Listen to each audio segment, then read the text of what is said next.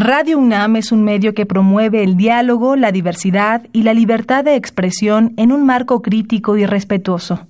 Los comentarios expresados a lo largo de su programación reflejan la opinión de quien los emite, mas no de la radiodifusora. Radio UNAM y la Facultad de Ingeniería presentan Ingeniería en Marcha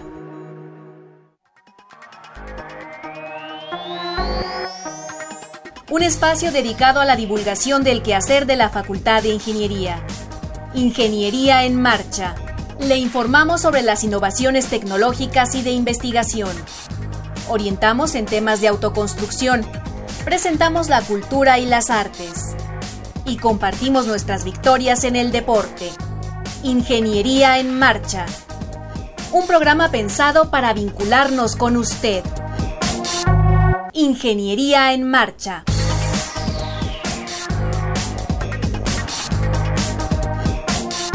Amigos, muy buenas tardes. Con el gusto de siempre les saludamos en este martes 17 de julio de 2018.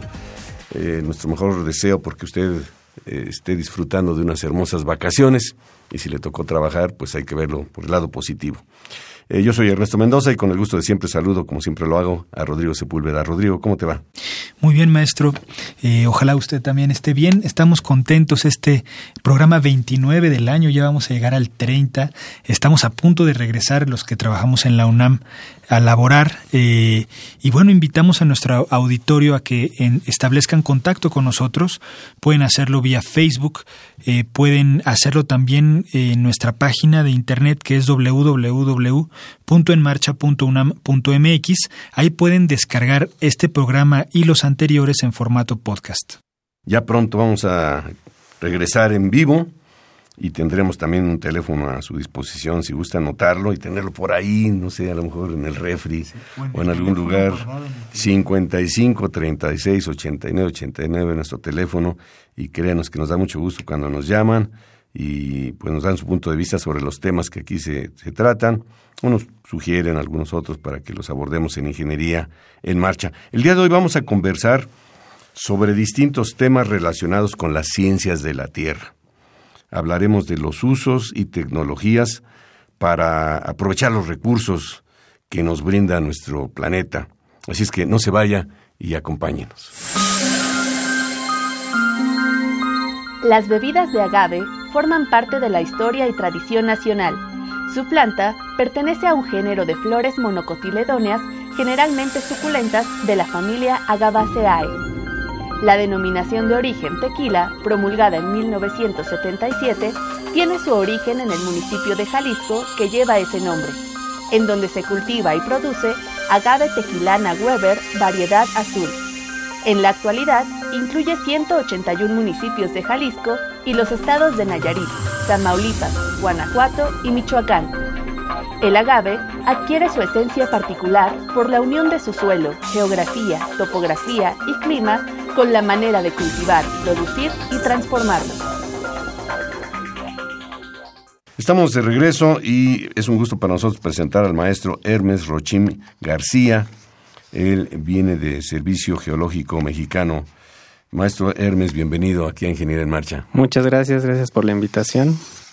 Pues sabemos que hace poco, por ahí del mes de, de abril, en el marco del Día de la Geología, se llevó a cabo una conferencia que se tituló El agave y las geociencias. Usted participó ahí en la Facultad de Ingeniería. Y, bueno, pues llama mucho la atención porque el, agave siempre lo asociamos, yo diría que con dos bebidas tradicionales aquí, una el tequila y la otra es el, el mezcal. ¿Qué es lo que se trató en esa, en esa conferencia, maestro? Este sí, mira, se trató sobre todo la relación que existe entre el medio geológico inclusive los procesos geológicos que ocurren y su relación con esta planta, ¿no? En específico con el agave Weber variedad azul, que es la que produce en este caso el tequila. Entonces realmente en estas conferencias se trató de mostrar esta relación que a veces vemos un poco lejana, a veces pareciera que las ciencias de la Tierra nos son como ajenas, cuando en realidad las tenemos día a día, ¿no? ¿Cuántas especies de agave existen en el mundo? Pues muchísimas, ¿no? Alrededor de 200 este, y se estipula que la mayor parte de ella se encuentran en, en, nuestro territorio, ¿no? Realmente México, como sabemos, es multidiverso y pues realmente el agave o estas variedades de plantas no son la excepción. Rodrigo, se confirma, ¿no? Lo que me enseñaban allá en primaria, México, el cuerno de la abundancia. y en este caso, 150 especies de agave de las 200 aprox que se tienen a nivel mundial, pues es una riqueza interesante. Sí. Eh, eh, esto, eh, estas plantas, estos organismos, el, lo que se les extrae, cambia el sabor en función de la geología que lo rodea, es decir, está relacionado el medio con el sabor que presenta a la hora de destilarlo, de extraerle eh, la, la, miel. Bueno, realmente ya como tal, digamos, la degustación de este producto, pues va a depender de muchos factores, ¿no? Obviamente debe de tener algo que ver el medio en el que crece la planta, pero también inclusive, no sé, la época digamos durante el crecimiento de la planta hubo abundancia de agua, no la hubo, o también en el proceso ya de cocción de la piña, del, del digamos, del agave. O sea, realmente todos los elementos, cada uno de los pasos en los que se sujeta este proceso de destilado, bueno, hasta obtener el destilado final, pues van a darle un toque específico, ¿no? Realmente uno no podría decir, no, pues de aquí va a saber más rico que de acá, ¿no? Nada más por el punto donde crece. Tiene que ver todo el proceso digamos, desde que crece la planta hasta ya su destilación. Y pues realmente cuando dicen, no, ¿y cuál es la mejor, no? ¿Cuál es el mejor sabor? Pues ese va a depender de cada uno, ¿no? Del palador de cada quien. ¿En qué zona de la República Mexicana se concentra la mayor cantidad de, agave? Bueno, es que realmente... Y, bueno, lo complementaría, ¿cuáles son las características eh, geológicas que hacen que crezca precisamente ahí? Sí, mira, la, la planta del agave es como muy, digamos, resistente, es muy bondadosa realmente, porque puede crecer en terrenos un poquito inhóspitos para otras plantas. Estamos hablando que en pendientes pronunciadas, realmente casi no necesita de agua para crecer la planta. Y lo que se ha visto, al menos en esta zona que se denomina denominación de origen tequila, que es donde se puede, digamos, cosechar y producir esta bebida, este es, una, es un medio geológico en el cual abundan las rocas ígneas, ¿no? Tanto volcánicas como plutónicas y pues probablemente son una relación, ¿no? Estrecha entre relación agave y geología, ¿no? Y el contenido, digamos, eh, mineralógico de la, de la roca en ese caso, ¿qué, qué tipo son? ¿Basaltos? ¿Son basaltos primordialmente? Mm, pues hay de todo un poco, hay basaltos, hay reolitas, dacitas, ¿no? Le da el, el, ámbito, el hábitat, digamos, para que el agave se, se, cultive casi de manera silvestre. Sí, así es. De hecho, bueno, dentro de los nutrientes que necesita la planta, digamos, para crecer, pues uno importante también viene siendo el calcio, el potasio, y esos elementos sí los encontramos en este tipo de rocas. El, estos agaves eh, se encuentran o pueden adaptarse a, climas distintos, a, presencia de humedad, o cuál sería su... Sabemos que está relacionado con lo desértico, ¿no? Pero puede adaptarse a, cierta variabilidad de climas. Pues parece que se puede adaptar a distintas o diversas este diversos climas, ¿no? Pero digamos como la parte donde nace esta planta o donde se cree que se digamos, doméstico es esta región de, de Jalisco, ahí en, realmente en esta parte de, del río Santiago. Y pues las condiciones en las que crece son estas, ¿no? De una región realmente semiárida y es como el, clima idóneo, ¿no? Para la planta. Probablemente pueda darse en, en otros climas, pero tal vez cambien sus propiedades o no sé, la manera en que se desarrollan. Ahí convergen, según nos explicaron, este, la Sierra Madre Occidental, el bloque de Jalisco y la faja volcánica transmexicana. Es decir, zona montañosa, una zona eh, volcánica también. Así es, muy relacionado. está el Paricutín y se mencionó también que el volcán de Tequila Así es, pues es emblemático, ¿no? De hecho, ahí está eh, en si la bebida obtiene el nombre del poblado o el poblado de la bebida, ¿no? Una, población bonita, además. Así es, sí, es bonita. Cuando sube en construcción el proyecto hidroeléctrico del Cajón y La Yesca, pues viajamos mucho para, para Tequila y Magdalena, que está muy cerca de ahí. Sí, el pueblito de Magdalena. Este, yo tengo una pregunta que, que, pues, eh, este, me viene a la mente porque se habla del agave y digamos que una bebida que le hace competencia al, tequila es el mezcal, que también se obtiene del agave. ¿Cuáles son las diferencias hablando del, de la planta en sí. Sí, realmente la, la, gran diferencia entre el mezcal y el tequila es que el mezcal puede ser elaborado con distintas especies de agaves, ¿no? No hay una exclusiva para su producción. En cambio, el tequila, si no se produce con este agave, este beber variedad azul, no se puede llamar tequila, ¿no? Eso es algo que sí se tiene bien resguardado, ¿no? Es decir, si no se produce con ese agave, ya no, se puede llamar tequila. Porque hay otras bebidas, yo he oído hablar de la raicilla, por ejemplo, una variedad de tequilas, donde una vez me dijeron, pero todo proviene entonces del tequilana beber. Así es, sí, digamos, pueden tener un proceso de producción muy similar, pero simplemente ya por el hecho de, de la variedad de agave que se utiliza, pues ya va a cambiar, ¿no? Totalmente. Tenemos aquí un libro, Rodrigo, un libro que se llama La geología del tequila, que fue editado por Natalia Amezcua, la doctora Natalia Amezcua. La verdad es que está pues muy bonito, ¿no? Tenemos la fortuna de tenerlo aquí en las manos, de observar un libro completamente a color, que, está, que tiene bastantes capítulos eh, que se estudia, digamos, la parte geológica desde diferentes puntos de vista. Así es. Sí, mira, es un libro en el cual se trataron de tomar, este, digamos, de las áreas en las que cuenta el servicio geológico, hacer un estudio integral, digamos, este, la manera de visualizar esta relación entre la geología y el agave. Y entonces hay colaboradores de cada una de las áreas del servicio geológico que nos apoyaron pues, en la elaboración de este libro. Y entonces tenemos unos capítulos, digamos, obviamente enfocado directamente a la geología, la parte de la hidrogeología también, lo que es este suelos, los suelos relacionados también, inclusive una parte de teledetección y un capítulo final que habla sobre la firma del agave, ¿no? Esta firma espectral, ¿no?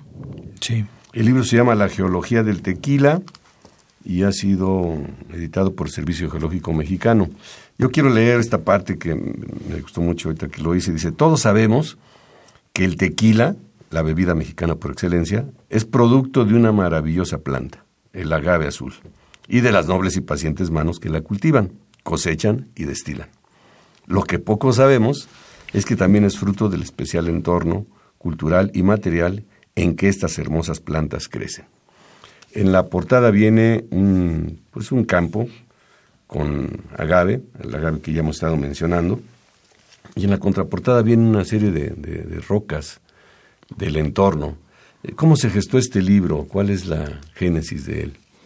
Sí, mira, este surge a partir de, la inquietud, en este caso de, la doctora Natalia, de ver esta relación entre la geología y el tequila y hacer un homenaje ¿no? a esta bondadosa planta y obviamente relacionada a esta bebida nacional y ver la manera en que se relaciona, ¿no? Es decir, ver de qué manera podemos acercar, en este caso, al público, porque es un libro, digamos, este, pensado como divulgación, o sea, no es realmente un libro técnico, sino que se pretende acercar a los lectores pues a lo que viene siendo un punto de vista distinto, ¿no? Tal vez este un punto de vista desconocido para algunos y entonces tratar de tener esta visión desde la vista de las ciencias de la Tierra y cómo realmente cotidianamente podemos relacionarla, digamos, en nuestra vida, ¿no? Entonces se crea todo este proceso como un homenaje a esta planta y pues se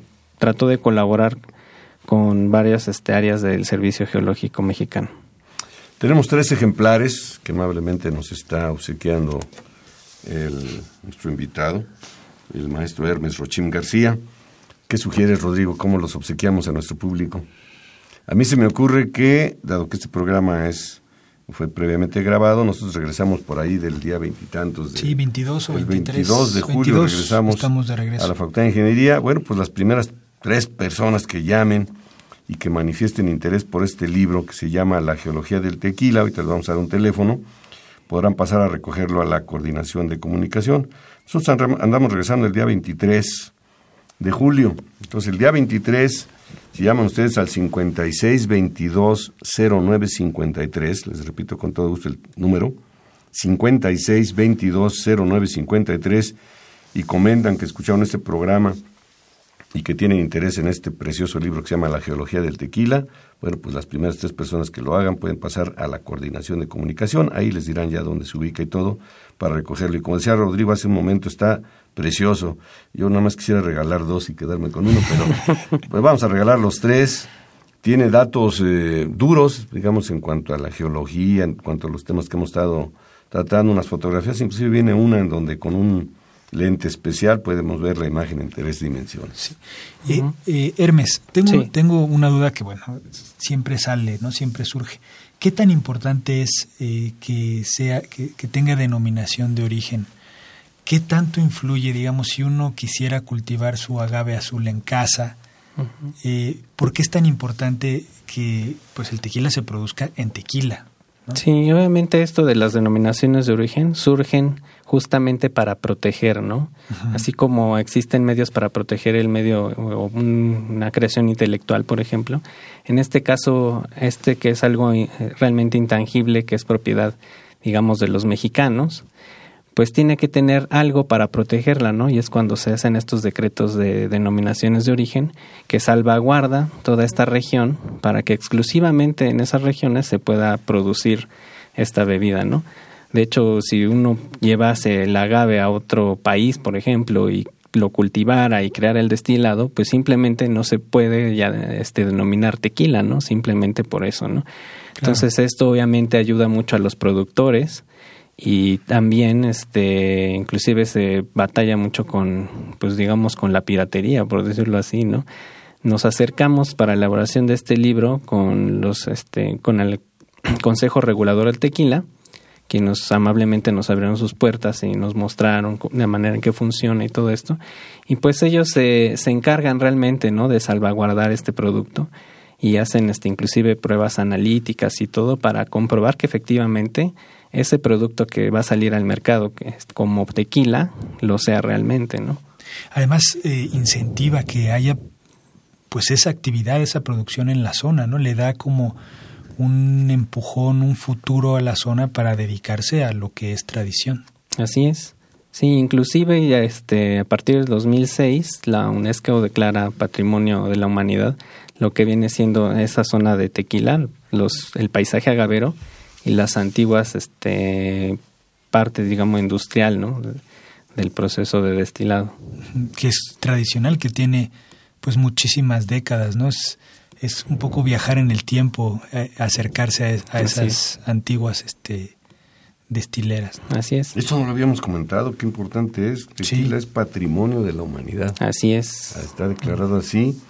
Y bueno, la, la, doctora Mezcua, quien no nos pudo acompañar aquí en el programa, mencionó en la conferencia que los tipos de suelos que predominan en esa zona son, eh, hablando de aspectos técnicos, feosón, litosol y vertisón, caracterizados por altas concentraciones de arcilla y basaltos. Eso es lo que le da la lo que le da las características, así es. al agave. Así es, y también se habla un poco acerca de cómo inclusive este medio geológico, es decir, como tal la roca, está, digamos, intrínseca en los procesos de producción, ¿no? También se toca un poco sobre los hornos de, de piedra o inclusive la molienda, ¿no? También de, de las piñas de agave, con este material pétreo, ¿no? O inclusive si vamos hasta las destilerías, las plantas destileras antiguas, pues vemos justamente las fachadas, ¿no? De estos edificios, de estas antiguas casonas. Entonces realmente vemos cómo el material pétreo se involucra en todo el proceso, ¿no? La roca está presente en este proceso de creación y también vamos a hablar más adelante de un aspecto interesantísimo relacionado con las rocas en los siguientes segmentos. Pero bueno, pues este tema tan importante, como decíamos al principio, nos fijamos mucho a veces en la planta y en el proceso y demás, pero no en la geología, en las características muy específicas de la zona donde esto ha crecido. Maestro Hermes Rochín García, muchísimas gracias por acompañarnos aquí. No, al contrario, muchas gracias por la invitación. Gracias por los libros que vamos a hacer llegar a nuestro auditorio.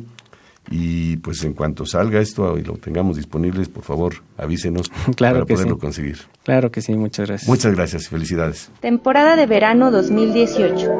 El ensamble de percusiones Tambuco interpretará música del compositor japonés Toru Takemitsu con la Orquesta Sinfónica de Minería. Escucharemos también Cábala de Marlos Nobre y la Tercera Sinfonía de Camille Saint-Saëns. Sábado 21 y domingo 22 de julio, Sala Nezahualcóyotl. 40 años de la Orquesta Sinfónica de Minería. Estamos de regreso con ustedes, amigos, y ahora nos acompaña en cabina la doctora Ana Paulina Gómora Figueroa. ¿Cómo estás, Paulina? Muy bien, gracias, Rodrigo. Qué gusto tenerte aquí en la cabina. Gracias Bienvenida. por la invitación. Ella es profesora de la Facultad de Ingeniería, una excelente profesora del área de Ingeniería Petrolera, y viene a platicarnos de un tema pues bien interesante, interesantísimo, que no solo tiene que ver con ciencias eh, pues digamos, geológicas, geofísicas, sino con el medio ambiente en general, con ciencias de la Tierra en su amplia extensión de la palabra, que es la captura, uso y almacenamiento del CO2, del dióxido de carbono, pues que es un tema, pues digamos, de, de punta que alrededor del mundo se está buscando alternativas para contrarrestar el cambio climático. Y bueno, este, ¿cómo, cómo entraste a este tema? Uno pensaría que un que alguien que se dedica a la, a la petrolera, pues dices, uy, ¿qué tiene que ver? ¿no? Platícanos un poquito. Bueno, eh, primero, eh, al tema me acerqué cuando me estaba, eh, pues estaba en la carrera, en, en el posgrado, inclusive en el postdoctorado hice un postdoctorado específico para captura de CO2 y separación de CO2 de mezclas de gases. Eh, posteriormente, cuando me incorporo a la industria y trabajé un año, eh, unos años en, en, un proyecto de crudos extrapesados en Ciudad del Carmen, pues resulta que estos campos de crudo extrapesado tienen una gran cantidad de contaminantes per se, o sea, ya eh, de origen, eh, entre los cuales se encuentra el dióxido de carbono. Entonces, otra vez, esta experiencia que yo había adquirido, vuelvo a trabajar con CO2 cuando empezamos a ver qué eh, riesgos, qué problemáticas se pueden estar asociadas a la producción de este tipo de hidrocarburos. Entonces, ah, pues ahí seguí especializándome en esta parte de, del CO2.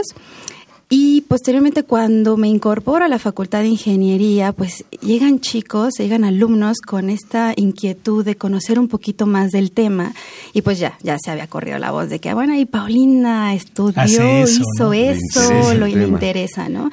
Y ya de ahí pues nos empezamos a enfocar más eh, pues en otro tipo de eh, uso, si lo queremos ver así, del CO2 en la industria petrolera, pues que es la inyección de CO2 a campos maduros, a campos exhaustos, o sea que ya eh, están llegando a su, a su tope ¿no? de producción y que ahora empieza a declinar la producción. Entonces, el CO2 se inyecta para eh, tratar de revertir esos efectos en cierta medida e incrementar un poquito más la producción de, hidrocarburos. yo, me quisiera ir un poquito atrás y, también para que nuestro auditorio ubique eh, este tema que le hemos denominado captura, uso y almacenamiento de, CO2.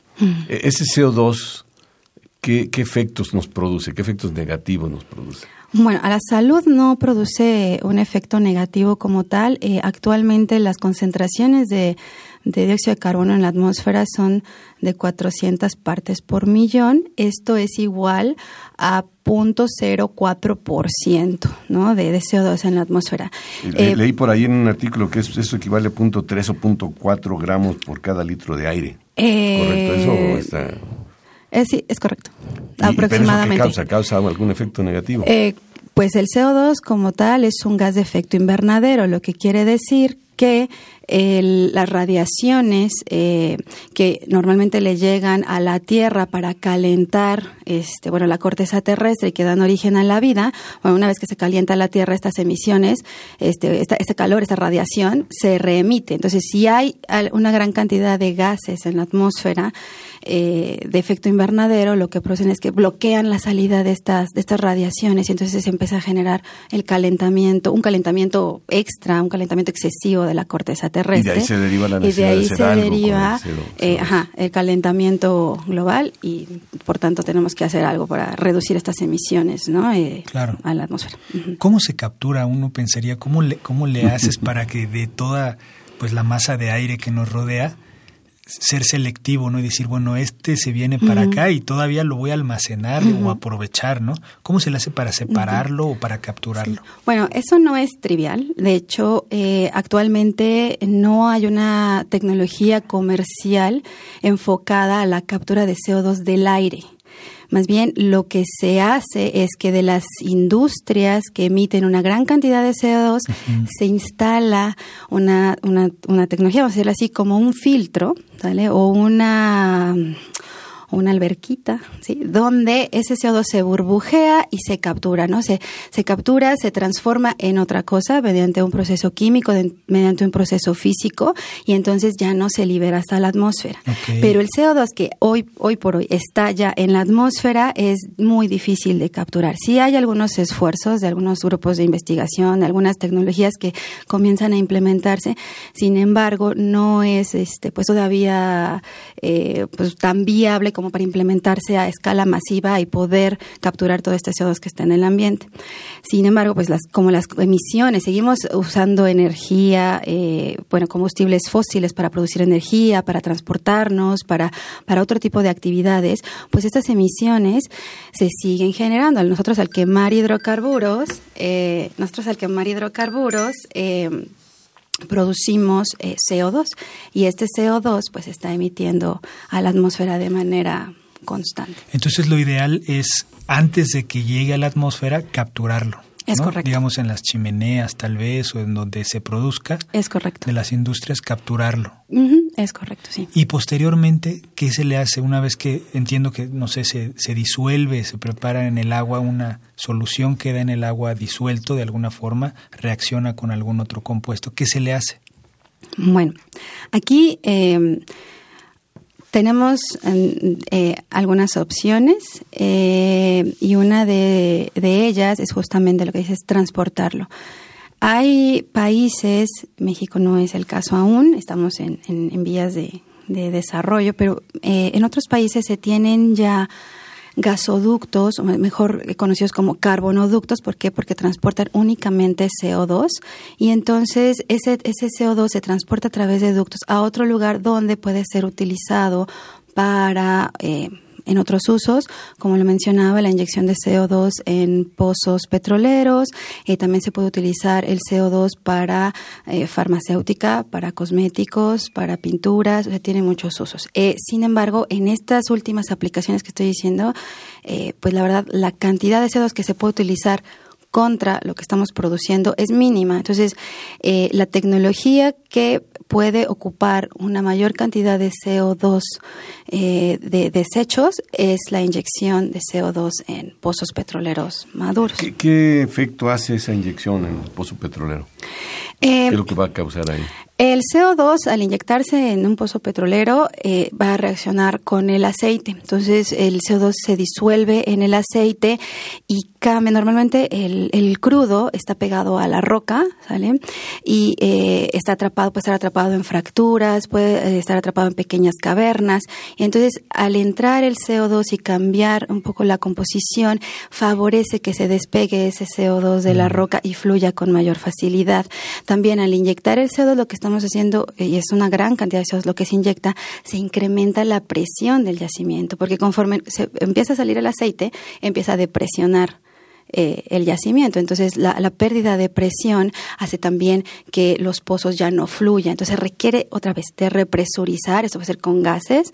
El CO2 es uno de ellos. Entonces, eh, se represuriza, eh, se eleva la presión, entonces se promueve que el CO2 se mueva, pero el CO2 tiene la ventaja adicional de que al mezclarse con el aceite también promueve su, su movilidad eh, pues, de, manera más fácil. Entonces se genera como un círculo virtuoso en este caso, ¿no? el CO2 que anda por ahí suelto se captura, se almacena, se conduce, se inyecta y se genera que el pozo vuelva a ser productivo. Sí, claro. Ahora, no todo el CO2 que se inyecta se queda en, en, el subsuelo. Una gran parte, una parte sale junto con la producción de hidrocarburos, se separa y nuevamente se reinyecta, ¿no? Entonces es un, es un proceso iterativo donde se tiene que estar reinyectando el CO2 que se produce. Bueno, si usted nos acaba de sintonizar, está escuchando Ingeniería en Marcha y estamos platicando con la doctora Paulina Gómora acerca de este tema tan interesante, captura, uso y almacenamiento de CO2 o dióxido de carbono. ¿Quiénes, eh, están interesados en esto? ¿Qué industrias, empresas, eh, qué instituciones gubernamentales les interesa aprovechar estas tecnologías? Pues eh, en este momento eh, las, las instituciones que están empujando muy fuerte para para aterrizar estos esfuerzos en, en materia de CSUS es CENER y es la Semarnat. Entonces, inclusive la CENER en el 2014 publica un documento, se, llama Mapa de Ruta Tecnológica, donde presenta eh, los puntos importantes que deben atacarse para poder implementar esta tecnología en México, que van desde eh, invitar a la industria privada, a, organismos públicos, a instituciones académicas y a la sociedad en general, para que empiecen a conocer, a trabajar, a coordinarse, incluso a colaborar para eh, poder desarrollar proyectos de, de este tipo. Doctora, en, en, nuestro territorio, ¿dónde se ubican los principales focos de emisión de CO2? Hoy pues hay por todos lados. Eh, sin embargo, si ustedes, eh, eh, haciendo referencia nuevamente a este documento de, de, la mapa, de mapa tecnológica, las principales emisiones en México son derivadas de la generación de energía eléctrica, la industria del gas y el petróleo, cemento y cal, y en cuarto lugar, metalurgia. Entonces, si nosotros vemos el mapa de la República, de la mapa, el mapa de la, de la República Mexicana, eh, pues obviamente las ah, emisiones de gas y petróleo las vamos a encontrar mayoritariamente localizadas en el Golfo de México, ¿no? En toda esta parte de este el sureste, el sureste, Veracruz, exacto, de donde hay un montón de este pues de campos este terrestres, costa afuera, ¿no? en, extracción de, crudo. Y por otro lado, en la parte centro del país eh, también está localizado pues gran parte de las cementeras y este y, y también de industrias variadas, ¿no? Yo dije los principales focos, pero muchas, muchas están concentradas en, en, el centro hacia el, hacia el sureste del país. Esos son este, pues, los principales focos. Es un campo fértil para, para la investigación y para el desarrollo de un estudio pues todavía más ambicioso. ¿Hay antecedentes en algún otro país en donde ya se lleve eh, camino avanzado? Sí, eh, pues respecto a la inyección de CO2, sí, hay un montón en, campos exhaustos, hay un montón de, pues, de industrias, de países que, que utilizan el CO2 como una fuente. Sí, que ya lo hacen y que está aprobadísimo, ¿no? Eh, ahora, eh, dentro de esta tecnología de CCUS, otro, otra vertiente del almacenamiento y que son eh, proyectos que pues que están en, pruebas piloto que están no han llegado a su fase comercial eh, pues es el almacenamiento puro eh, vamos a decirlo así puro de CO2 no que no tienen otro uso ¿por qué? porque a veces es tan grande la cantidad de CO2 que se utiliza que los pozos petroleros pues dicen oye pues hoy, hoy no me mandes, ¿no? Hoy, hoy mejor este, saturados. estamos saturados, hoy estamos bien, entonces, pues, ¿por qué no te lo mandas a la atmósfera? ¿no? Entonces, este otro tipo de proyectos busca almacenar el CO2 en tierra eh, y de manera permanente. Entonces, eh, este tipo de proyectos, por ejemplo, un, eh, se llevan a cabo en Islandia, se llevan a cabo en Noruega. Entonces, hay en Estados Unidos, en Canadá, hay, hay varios proyectos que están pues mirando, ¿no? Este, dirigiendo sus esfuerzos hacia el almacenamiento de CO2. Sin embargo, estos proyectos son costosos y se requiere de una inversión de capital importante que pues normalmente el gobierno no la tiene. Entonces es necesario invitar también a la, a la inversión privada.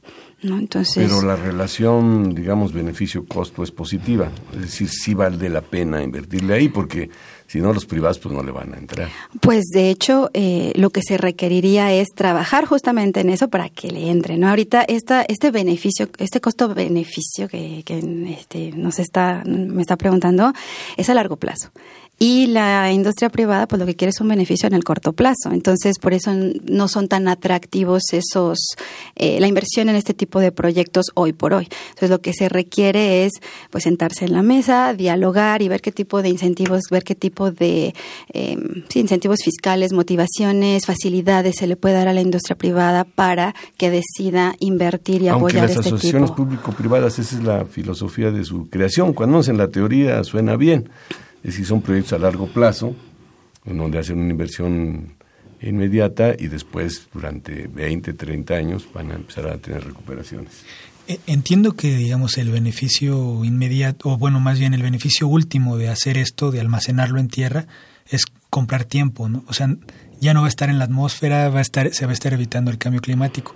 Existe, pues no solo aquí, sino alrededor del mundo, algún incentivo para los gobiernos y las industrias, no sé, como bonos o, o en el mercado de, de, los bonos de carbono, no sé, que, que se le dé entrada por estar almacenando y por lo tanto evitando que se emita ¿no? a la atmósfera ese CO2? No, sí, claro, eso, eso es algo vigente, eh, los, los bonos de carbono. Eh, eh, incluso eh, aquí en México también lo que se planea es de, ah, bueno, si tienes esta una cierta cantidad de emisiones de CO2 y no la reduces, entonces comienzo a penalizarte. Ah, Entonces, sí son cosas que poco a poco se tienen que ir dando, hay que, pues, es mucha comunicación y es mucha organización entre pues los diferentes eh, organismos, ¿no? El sector privado, el sector público, el gobierno, instituciones académicas. Entonces, eh, no es eh, no es algo que vaya a ocurrir de la noche a la mañana lleva un proceso y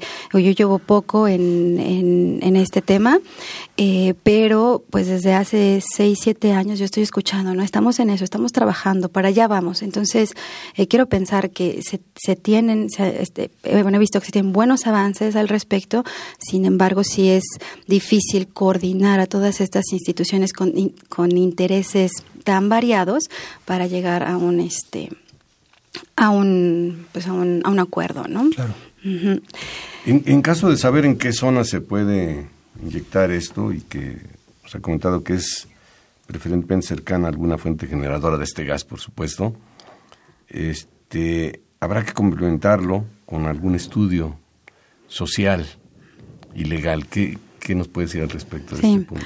Claro, eh, pues todos, eh, todos, absolutamente todos los proyectos que tengan que ver con la inyección de CO2 en, en el subsuelo como uso o como almacenamiento tienen que eh, pues llevar a cabo un estudio económico, un, un estudio social, eh, un estudio medioambiental y eh, pues lo que lo que tiene más impacto, lo que tiene más peso en todo esto es la aceptación social, porque aunque de manera técnica, de manera científica, uno eh, pueda desarrollar este tipo de estudios y diga, ah, es viable mi proyecto, si la población no está informada y no se le, no se les notifica y se les hace partícipe, pues la gente puede estar eh, eh, a la defensiva o puede evitar que estos, o, o más bien tratar de evitar que estos proyectos se lleven a cabo. Entonces es bien importante que la gente esté informada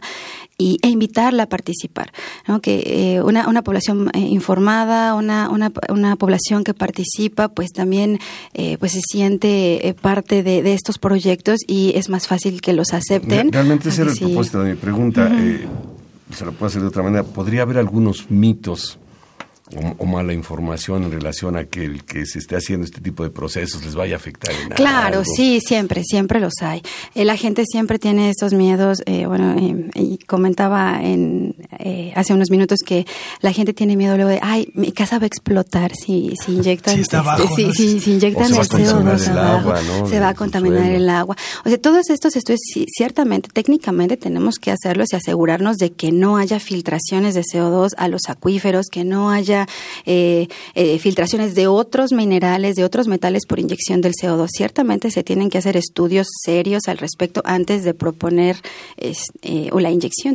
Sin embargo, hay en otros países donde se han implementado estos proyectos, la gente hasta tiene monitores en su casa. Si ven algún, alguna fuga, algo, ellos mismos, la misma población es la que va y avisa a las autoridades pertinentes, reporta, oye, mira, fíjate, tengo esta, esta alarma de esto y aquello, pueden venir. Entonces, eso ayuda muchísimo a que la sociedad también esté más tranquila al respecto. Pues, eh, Paulina, muchísimas gracias por hablar con nosotros de este tema que es súper interesante. Da, da para platicar un poco más, ¿verdad, Inge? Está, está padrísimo. Por supuesto que sí, seguramente nuestro auditorio también se interesó en este tipo de cuestiones que de repente suenan un poquito lejanas, sí. Pues, porque no se les da mucha difusión. Claro. Y que bueno, traen un beneficio eh, claro y directo sobre el medio ambiente. La doctora Ana Paulina Gómora Figueroa, eh, muchísimas gracias.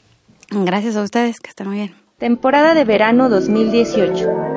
El ensamble de percusiones Tambuco interpretará música del compositor japonés Toru Takemitsu con la Orquesta Sinfónica de Minería. Escucharemos también Cábala de Marlos Nobre y la Tercera Sinfonía de Camille Saint-Saëns. Sábado 21 y domingo 22 de julio, Sala Nezahualcóyotl, 40 años de la Orquesta Sinfónica de Minería. Bien, estamos ya de regreso. Gracias por continuar con nosotros. Está usted sintonizando Ingeniería en Marcha en este martes 17 de julio. Y nos acompaña ahora en el estudio el ingeniero Fernando Rosique, profesor de la Facultad de Ingeniería. Bienvenido, profesor. Gracias, mi Un gusto tenerlo aquí. Y sabemos que usted eh, recientemente terminó un proyecto en el cual pues hace un tour por las rocas del sureste o del sur de la Sur de. Mexicana. Platícanos un poquito del proyecto primero del marco global. Bien, esto surge de un proyecto de PAPIME, donde la intención era mostrar un documento que cualquier persona pudiera ilustrarse o pasear por el sur de México, conociendo las rocas. ¿Quiénes Cosa que- participaron? En el Está el ingeniero Miguel Vera, que fue el, responsable del proyecto. Está el ingeniero Arturo Tapia Crespo. Está el ingeniero Jesús Castro Mora y un servidor. Fernando Rosique. Es pasear con otros ojos, digamos, con otra óptica. Uno de repente pasea. Hoy hemos estado hablando de rocas. Si la persona, si los- el auditorio lo, han- lo ha observado y ha estado con nosotros todo el programa, empezamos con el agave y las ciencias de la tierra, luego vimos captura, uso y almacenamiento de CO2 en rocas y ahora estamos hablando de un paseo por la República Mexicana, por el sur de, ella. Por el sur. Pero ya con la óptica de, de analizar las rocas que hay ahí. Sí, sí, conociendo las rocas y los ambientes que las rodean. Generalmente eh, nos vamos siempre por la parte turística, ¿no?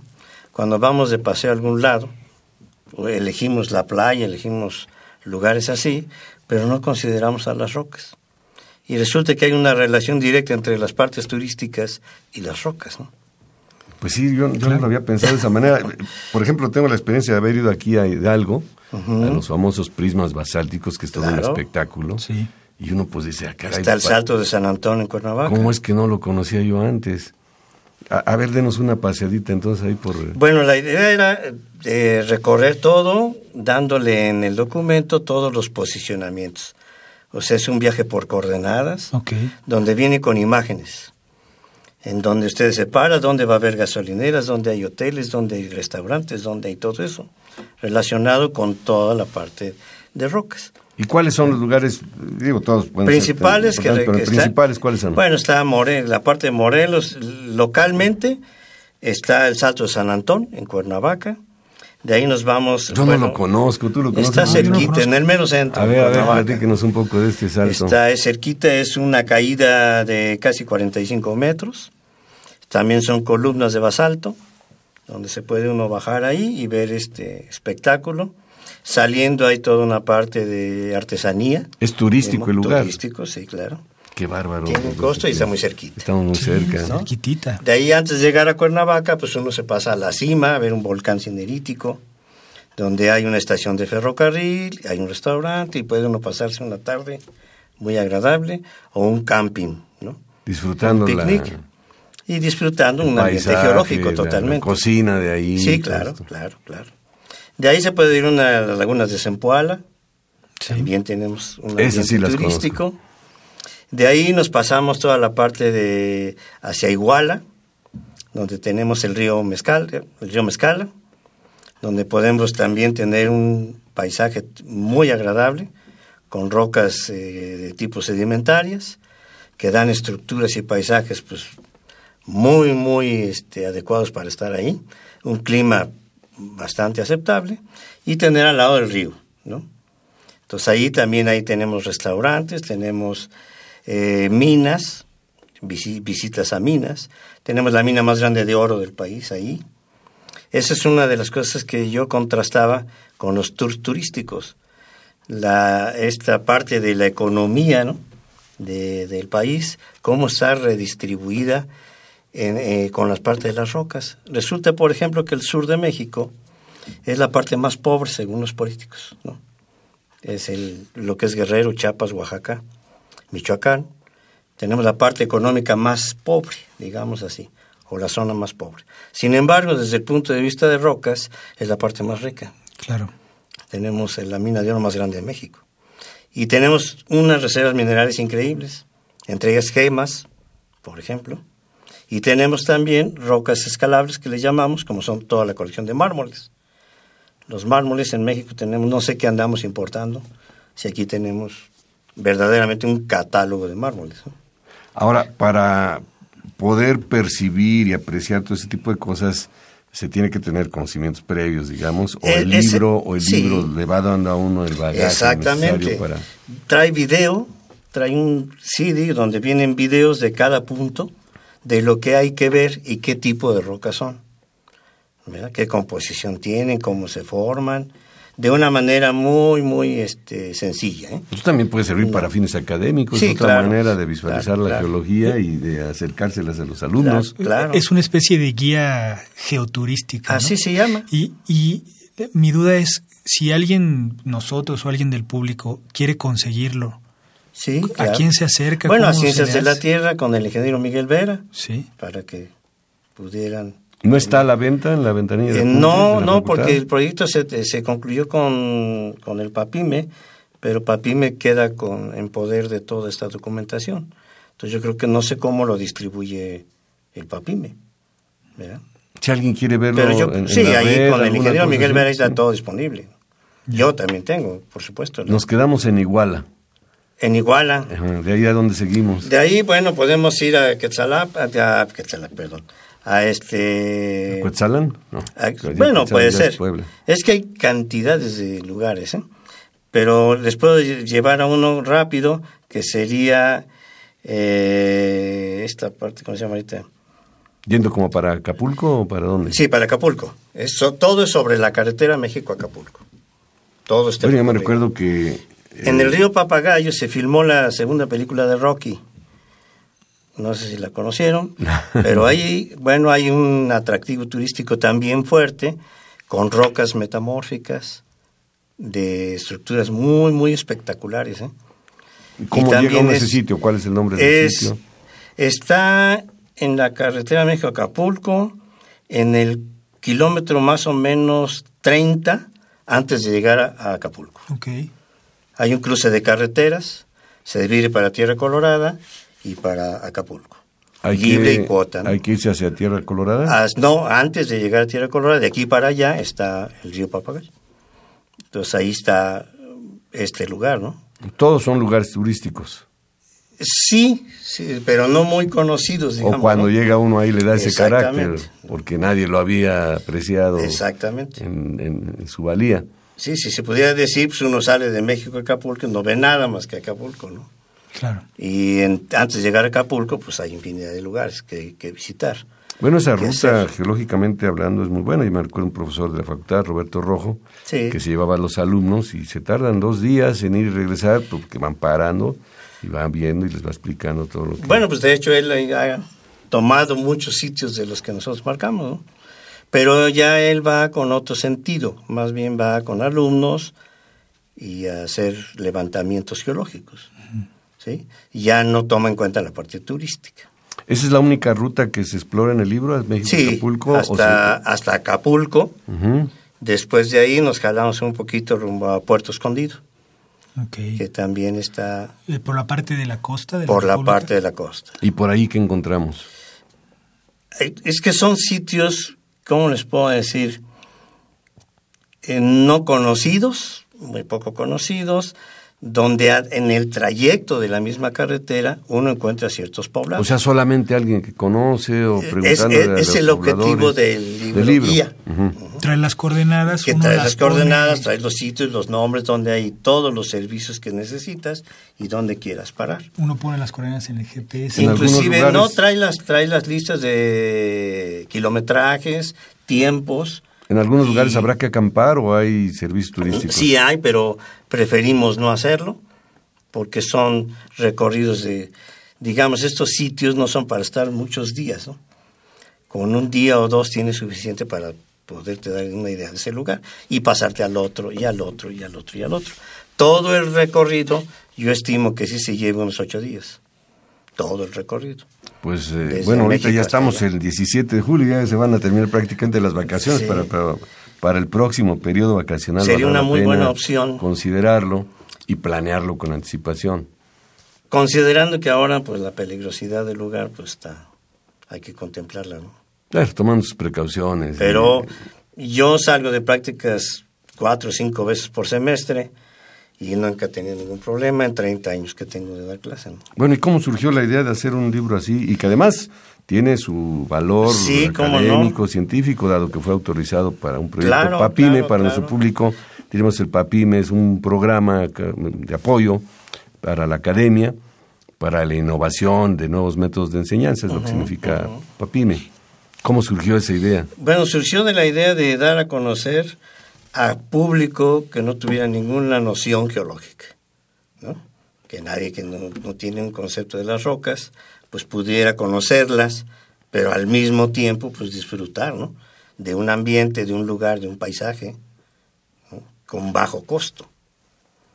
Y sin necesidad, pero bueno, el objetivo real era poder lograr un documento en el que la persona pudiera ver este, este documento con los videos y se ahorrara, digamos, la, ir al viaje, ¿no? Pudiera conocerlo sin necesidad de ir. Ustedes, el grupo de profesores que participó, tuvieron que ir al lugar, tomar fotografías, videos y demás. Eso ya alguien lo hizo, entonces ahora uno lo aprovecha. Sí, tiene toda una parte de edición de video y de todo, de kilometrajes y de todo. Y en cada descripción del sitio que presenta el libro, ¿qué aspectos hay como para que los alumnos los retomen? ¿Viene la descripción de las sí, rocas. es que no está hecho como para alumnos, ah, está hecho para cualquier persona. Okay. Entonces viene, sí viene la explicación del origen de las rocas. Okay. Qué tipo de roca es, cómo se formaron. Viene un modelo tridimensional de, de, cómo están dispuestas ahí las rocas y por qué se asocia a una parte turística. ¿no? Por ejemplo, una zona hidrotermal Claro. Pues vamos a tener un paisaje muy agradable, con aguas de recursos calientes, digamos, o aguas hidrotermales. Entonces ahí esos paisajes son divinos. A la gente le gusta claro. vivir eso. La, la, cuestión sería realmente, bueno, yo quisiera ver el libro porque sí, por supuesto. por lo que nos platica ahorita aquí el maestro. Que ya se convierte en un CD, ¿eh? Ya. O el CD que lo pudiera uno tener y poderlo ver en la computadora. pueden, tener. ¿Hay ese proyecto en breve? Sí, sí, sí. Porque ahorita nos decía de un profesor ahí en la Facultad de Ingeniería. Miguel Vera tiene todos los documentos en, su poder. Él es el coordinador del proyecto. Pero hay eh, acceso libre, pues, digamos, si va una persona del auditorio. Que sí, porque está hecho para eso, ¿no? Que quiera hacer sus vacaciones siguiendo esta guía. Eh, ¿cómo le llamas tú? Geoturística, Rodrigo. Sí. Puede ir y conseguirlo, se lo proporcionan sin ningún problema. Yo pienso que sí. Pues yo creo no que hay ninguna restricción. El, que fuera, que fuera impreso, así como hay guías de otras cosas, de restaurantes y de no sé qué. Bueno, pues aquí está y ponerlo a disposición. Ahí, ahí, viene esa información de tipo de restaurantes, tipo de comidas, tipo de balnearios, tipos de hoteles, costos, kilometrajes, tiempos. Ahí viene todo eso. Aparte viene toda la descripción geológica del sitio. Es una guía geoturística. Sí. Bueno, pues ahí lo ponemos a disposición de nuestro auditorio. Pueden acudir a la Facultad de Ingeniería, particularmente División de Ciencias de, la, Tierra, y ahí preguntar por el ingeniero Miguel Vera, es decir, que escucharon al ingeniero Fernando Rosique aquí en Ingeniería en Marcha y les van a proporcionar el CD. Sí, claro que sí. Creo que es una muy buena oportunidad. Ingeniero, muchísimas gracias, muchísimas gracias por acompañarnos aquí en Ingeniería en Marcha. Realmente fue un proyecto muy, yo diría, muy creativo, muy ingenioso, pero además de mucha utilidad. Pues esperemos que sí. Yo y, creo de, que sí. y de gran impacto para difundirlo, ¿no? Porque muchas veces los proyectos en la facultad pues se quedan entre profesores y alumnos. Y ya. Y ya. Y este tiene una vocación. Porque así fue concebido para todo público. Así fue concebido y creo que se logró. Y está sin tecnicismo. Exitosamente el, el, objetivo. Así es. Pues felicidades, ingeniero. y, y, enhorabuena. Gracias, muy amable. Bueno, pues eh, gracias por continuar con nosotros. Estamos prácticamente terminando el programa. Les recuerdo que si usted quiere escuchar programas de, fechas anteriores y lo que vimos el día de hoy, puede entrar a la página, Rodrigo. Sí, la página es www.enmarcha.unam.mx. Ahí se puede descargar y los programas eh, pues están clasificados por fecha, por año. Uno puede descargarlos en formato podcast. Y están además clasificados. Ahí quiero yo agradecer la participación entusiasta de José Luis Camacho en donde eh, pues pone los tres segmentos que tuvimos el día de hoy, por ejemplo, que hablamos del agave y las ciencias de la tierra, muy interesante.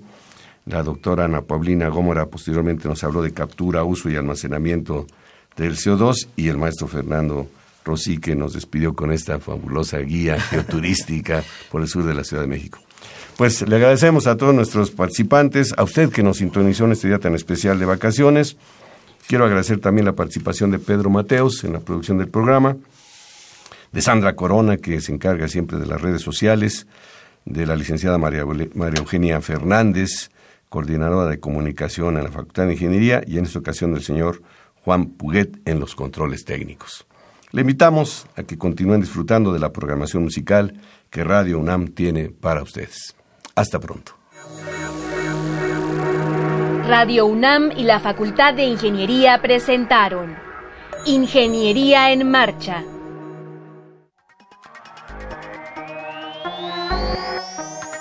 Un espacio dedicado a la divulgación del quehacer de la Facultad de Ingeniería. Ingeniería en Marcha. Le informamos sobre las innovaciones tecnológicas y de investigación. Orientamos en temas de autoconstrucción.